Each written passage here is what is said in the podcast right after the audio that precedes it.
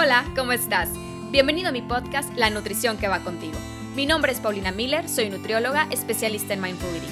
En este espacio te estaré compartiendo diferentes herramientas y reflexiones para saber nutrir a tu cuerpo, porque la nutrición va más allá de las calorías que sirves en un plato. Comienza a cultivar conciencia para saber escuchar a tu cuerpo y aprenderás a responder de la manera que va contigo. Vamos a empezar con el episodio de hoy.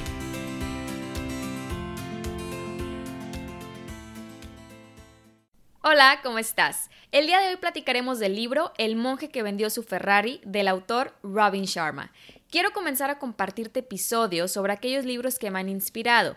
La idea no es contarte el libro completo, pero sí platicar algunas observaciones, reflexiones, ejemplos, ideas y creo que compartiendo algo que me ha inspirado te puede contagiar algo de inspiración. Tal vez de una forma distinta, pero te puede dar ese empujón que tal vez necesitas o estabas buscando para explorar por ti mismo lo que puedes llegar a encontrar dentro de un libro o a través de mis palabras. Desde hace algunos años, ir a las tiendas de libros se ha convertido en uno de mis pasatiempos favoritos, ya sea estando de viaje, en un aeropuerto o aquí mismo en la ciudad donde vivo. De repente mi esposo y yo planeamos ir en busca de cualquier novedad a la tienda de libros más cercana. Es bastante padre que a veces él encuentra algo que a mí me pudiera interesar o yo encuentro algo para él. Claro que siendo de ramas profesionales completamente distintas, el contador maestro en impuestos y yo nutrióloga profesional en la salud, se imaginarán que lo que buscamos son libros completamente distintos, pero hemos encontrado algo en común. Nos encantan aquellos libros que te impulsan a crecer y ser la persona que deseas ser. Libros que inspiran y te motivan a reflexionar sobre tu vida y tu alrededor, sobre lo que quieres para ti y el bien que deseas compartir. Libros que te invitan a reflexionar y crecer como persona. En eso sí, nos entendemos muy bien.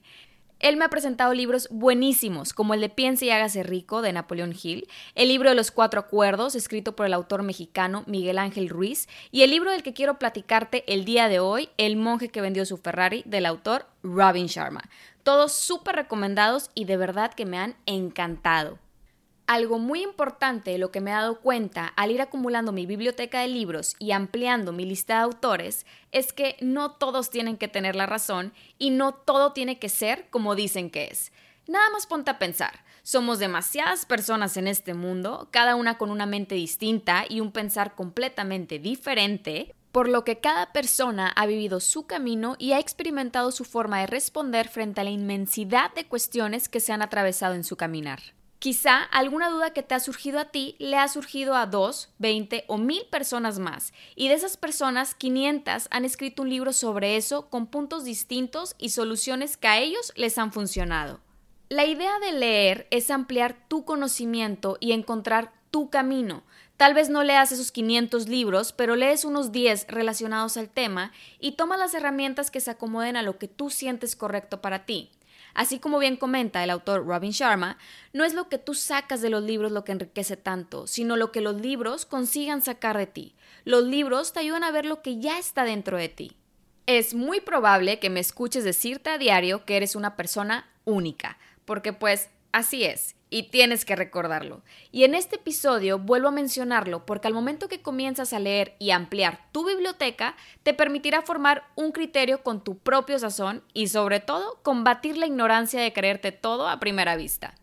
Dada la pequeña introducción de mi interés por compartirte un poco más de esta parte de mi vida entre libros, vamos a comenzar con la reflexión que quiero compartirte el día de hoy sobre el libro del monje que vendió su Ferrari. Agrégalo a tu lista de próximos libros a leer. Me pareció un libro bastante ameno, bien platicado y escrito de una forma que te mantiene interesada a seguir leyendo. Y yo creo que esto es un punto tan importante para los autores, saber transmitir todo eso que tienen en su mente. A veces podrás leer libros que por más buena que sea la información, no te mantiene con el interés encendido. Qué increíble, ¿no? Por eso hay personas que tienen autores favoritos, porque además de identificarse con la información, se han logrado identificar con el autor mismo, y eso es otro nivel de lectura. El monje que vendió su Ferrari está lleno de muchos mensajes y pequeños ejercicios que puedes llevar a la práctica para vivir de una forma plena y presente. Me encantaría compartirte todo el libro, pero aparte de que tomaría bastante tiempo, vale la pena que lo leas tú misma y descubras el mensaje que tiene para ti. Hoy me quiero enfocar específicamente en los 10 rituales para vivir una vida radiante. Sin embargo, te compartiré solamente 5 de ellos. Lo platicaré de forma resumida, añadiendo algunas reflexiones personales a lo largo del episodio. De todo el libro me quise enfocar en este punto porque Hoy en día vivimos en un mundo con prisa, constantemente estresados, molestos, y las personas cada día se toman todo de forma más personal y se aferran a comentarios y acciones las cuales no deberían aferrarse. La gente guarda más rencor y no sabe perdonar y por ende no sabe soltar. Las personas cada día reaccionan con más ira y con menos compasión y entendimiento. Y la verdad es que creo que de aquí vienen tantos problemas de salud en el mundo. Es momento de despertar y darnos cuenta que la forma en la que decidamos responder a la vida es la forma en que la vida nos responderá de regreso. Y por esta razón me parece ideal compartirte esta parte del libro. Me he identificado con cada uno de los rituales y creo firmemente que cuando comiences a practicarlos vas a reflejar paz, salud y alegría, que las personas que te rodean se verán curiosos de querer practicarlo también. Que de hecho, eso es algo que comenta también el autor debemos compartir las herramientas que nos han llevado a una vida más plena para que de persona en persona se transmita más felicidad y plenitud y juntos hagamos de este mundo un lugar más habitable. Muy bien, pues vamos a empezar con el primer ritual que se llama ritual de la soledad. Se trata de darte un tiempo en silencio a solas. Entiendo que tal vez tengas una agenda muy ocupada, sin embargo creo que puedes encontrar al menos 5 minutos de tu día que en lugar de abrir esa aplicación en tu celular hagas todo a un lado para estar contigo en silencio por un pequeño rato. Y quizá te estés preguntando por qué me tengo que dar un tiempo en silencio, porque es importante que explores el poder curativo del silencio y comiences a saber quién eres. Entre tantos mensajes externos que hoy en día nos rodean, en la televisión, redes sociales, revistas y demás, creemos que debemos de ser de cierta forma sin antes comprender quiénes somos en realidad tantos espacios vacíos en el corazón se deben a que quizá estemos viviendo una vida que no es la que de verdad deseamos. Y creo que esto luego se ve reflejado en elegir alimentos que uno piensa que llenará ese espacio que por más que sigas comiendo, jamás lo va a llenar, porque seguirás tomando decisiones que se alejan de lo que quieres de verdad. Todas las mañanas y también cuando siento que sea necesario durante el día, veo por darme un tiempo de silencio. Y siempre que termino, me siento como nueva, con una energía inexplicable, lista para seguir viviendo mi día al 100%. ¿Qué es lo que tiene el silencio que parece ser tan curativo? Robin Sharma lo explica de la siguiente forma. La soledad y quietud te conectan con tu fuente creativa y liberan la ilimitada inteligencia del universo. En este mundo caótico, las mentes de la mayoría de las personas no están quietas, están llenas de turbulencias internas, pero al dedicar unos minutos de silencio y quietud, el agua de la mente se vuelve tan liso como una luna de cristal. La quietud interior trae consigo una sensación de bienestar, paz interior y energía desbordante, una renovada sensación de equilibrio en tus actividades cotidianas. Ahora, para este tiempo de silencio no necesitas nada más que encontrar un espacio en el que te sientas tranquila. Puedes agregar alguna planta verde o alguna maceta con tus flores favoritas, para que así sientas el abrazo de la naturaleza que resulta ser muy relajante. Y puedes convertir este espacio en el lugar a donde vas a sentarte en silencio cada vez que necesites darte un tiempo. Por mi parte, yo he bautizado un pequeño rincón de mi habitación en mi espacio de silencio. Y mi esposo ya sabe que cuando me ve sentada sobre mi cojín de meditación significa que estoy en silencio conmigo, por lo que también significa favor de no interrumpir. Intenta practicarlo todos los días a la misma hora para que se convierta en un hábito. Y vas a ir viendo que vas a disfrutar de una sensación de armonía interna y una abundancia de energía física. El segundo ritual se llama ritual de la fisicalidad. Por el nombre te darás cuenta que se trata del cuidado físico y la importancia de valorar su poder. Si cuidas tu cuerpo, cuidas tu mente. Al preparar a tu cuerpo, también preparas a tu mente. Encuentra el tiempo para dedicar al ejercicio y sobre todo al ejercicio que a ti te guste. Recuerda que tu cuerpo es tu hogar y debes cuidar de él y mantenerlo fuerte porque es un pilar importante que te permite vivir tu día a día. Aquí es importante que no te enfoques en un físico perfecto, en la imagen o la idea de que tal imagen muestra el cuerpo que debes tener. Presta atención al bienestar de un cuerpo fuerte que te permite realizar todas las actividades de tu día y que se encuentra sano. No se trata de un cuerpo delgado o fit, tampoco necesitas etiquetarlo de alguna manera específica, lo que necesita es sentirse bien, que esté fuerte para mantenerse de pie. No hay un ejercicio perfecto o ideal que es igual para todos. La idea es moverte y mantener al cuerpo despierto. Tampoco se trata de un sacrificio o sufrimiento. Recuerda que mantener al cuerpo activo es mantener al cuerpo sano.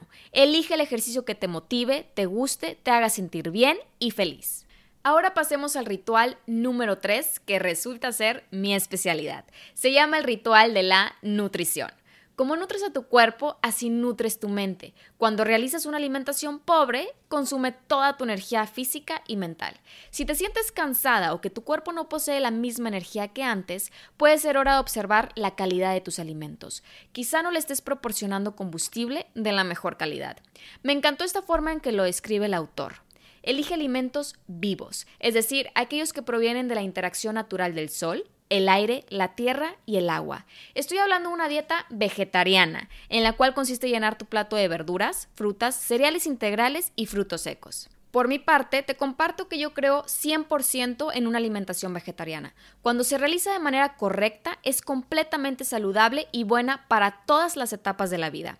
En el libro mencionan sobre una isla en el mar de China que ya había tenido la oportunidad de leerlo en otra ocasión y en esta isla vive la mayor concentración de personas centenarias de todo el mundo y se ha evaluado que es debido a su dieta vegetariana. Lamentablemente se han creado ideologías erróneas de pensar que no posee la proteína suficiente o nutrientes suficientes, pero todo esto no son más que mitos. Me veo a la necesidad de repetir lo siguiente.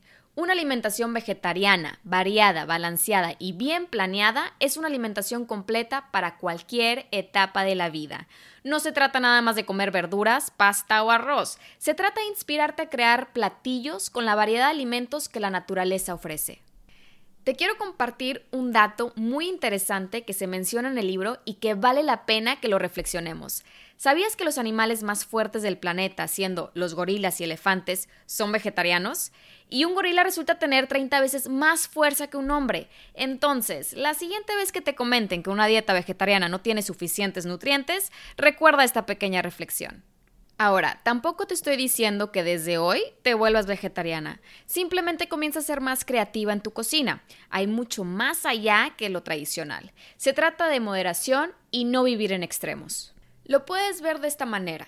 Empieza a probar diferentes platillos y la variedad de opciones que tienes para brindar al cuerpo una nutrición óptima. Observa los cambios en tu cuerpo y tu energía, qué es lo que te sienta bien y qué es lo que mejor te beneficia a ti. Comienza a encontrar tu balance. Repito, no se trata de caer en ningún extremo, no tienes que ser tan estricta contigo misma. Simplemente comienza a introducir más alimentos de origen vegetal y ve reduciendo lo que no son alimentos vivos. Y vas a ver que notarás un cambio. La verdad es que el tema de la alimentación vegetariana me encanta y creo que luego lo podemos platicar más a detalle en otro episodio. Además de que puedes encontrar inspiración sobre ella en mi cuenta de Instagram. Por lo pronto, sigamos con el ritual número 4. Se llama ritual del saber abundante. Consiste en convertirse en un alumno de la vida y saber utilizar lo que has aprendido en el aula de tu existencia. Aquí te invita a expandir tus conocimientos mediante la lectura. Dedicar media hora diaria a la lectura es una forma de invertir en ti, y cuando inviertes en ti es una forma de conocerte y empezar a escuchar tu voz interior que es capaz de guiarte a obtener los resultados que deseas. Ahora, es importante que aprendas a elegir libros que realmente nutran tu mente, libros que mejoren la calidad de tu vida y te impulsen a crecer como persona. Aprende a elegir el libro adecuado para ti. Como te comenté al principio, los libros te ayudan a ver lo que ya está dentro de ti. Vamos a concluir el episodio con el quinto ritual que se llama reflexión personal. Este es uno de mis favoritos. Se trata del poder de la contemplación. Sonará profundo, pero resulta ser algo muy práctico.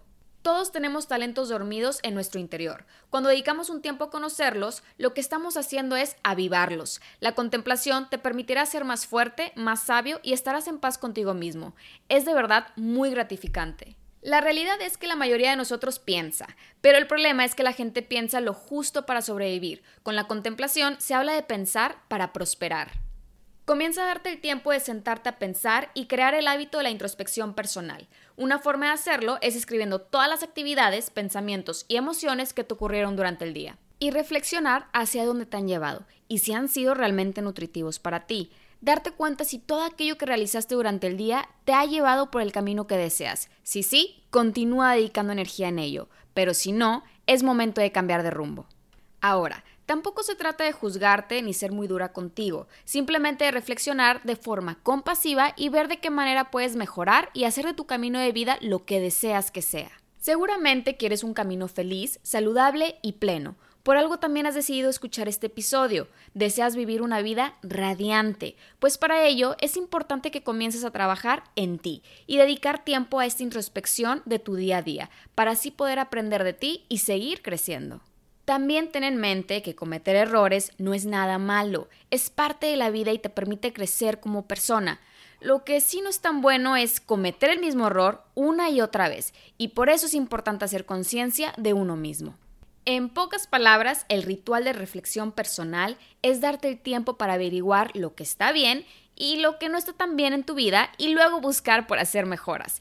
Y recuerda huir de los extremos, todo con moderación creo que me voy a adelantar a compartirte otro ritual que me encanta, porque me gusta combinarlo junto con mi meditación y mi tiempo de contemplación. Te estoy hablando de los mantras, los cuales son una serie de palabras unidas para crear un efecto positivo. Los mantras sirven para afirmar todo lo bueno que hay en mi mundo. Escribirlas es una forma de hacerlo, pero decirlas en voz alta tiene un efecto todavía más potente sobre ti. Por ejemplo, soy fuerte, capaz y me siento en paz. Te comparto que al finalizar mi meditación diaria dedico tiempo a la contemplación y además me regalo algunas palabras siempre hablando en presente, porque es algo que deseo para mí en este momento, aquí y ahora. Como bien nos recuerda el autor, eres eso que piensas todo el día y eres también eso que te dices a ti mismo todo el tiempo. Si dices que estás cansada y nunca tienes energía, esto se manifestará en tu realidad. Pero si dices que eres sana y plena, tu vida cambiará radicalmente. Ahora, probablemente encuentres muchas excusas, pero es momento de tirarlas por la ventana porque ya no las necesitas. Créeme, vale la pena dedicarte tiempo para trabajar en ti, porque cuando cambias tu mundo interior, cambias tu mundo exterior. Y la verdad es que me encantaría contarte los demás rituales, pero creo que es momento de que vayas a leerlos directamente al libro de este gran autor que definitivamente lo he agregado a mis favoritos. Cuando hayas tenido la oportunidad de leerlo, no dudes en compartirme algún comentario sobre lo que te ha dejado a ti en lo personal. Ahora sí, comienza a vivir una vida plena siguiendo los rituales de una vida radiante, que te orientan a seguir el camino que va contigo. Te deseo un día lleno de tantos éxitos y mucha plenitud. Lo mereces. Nos vemos pronto.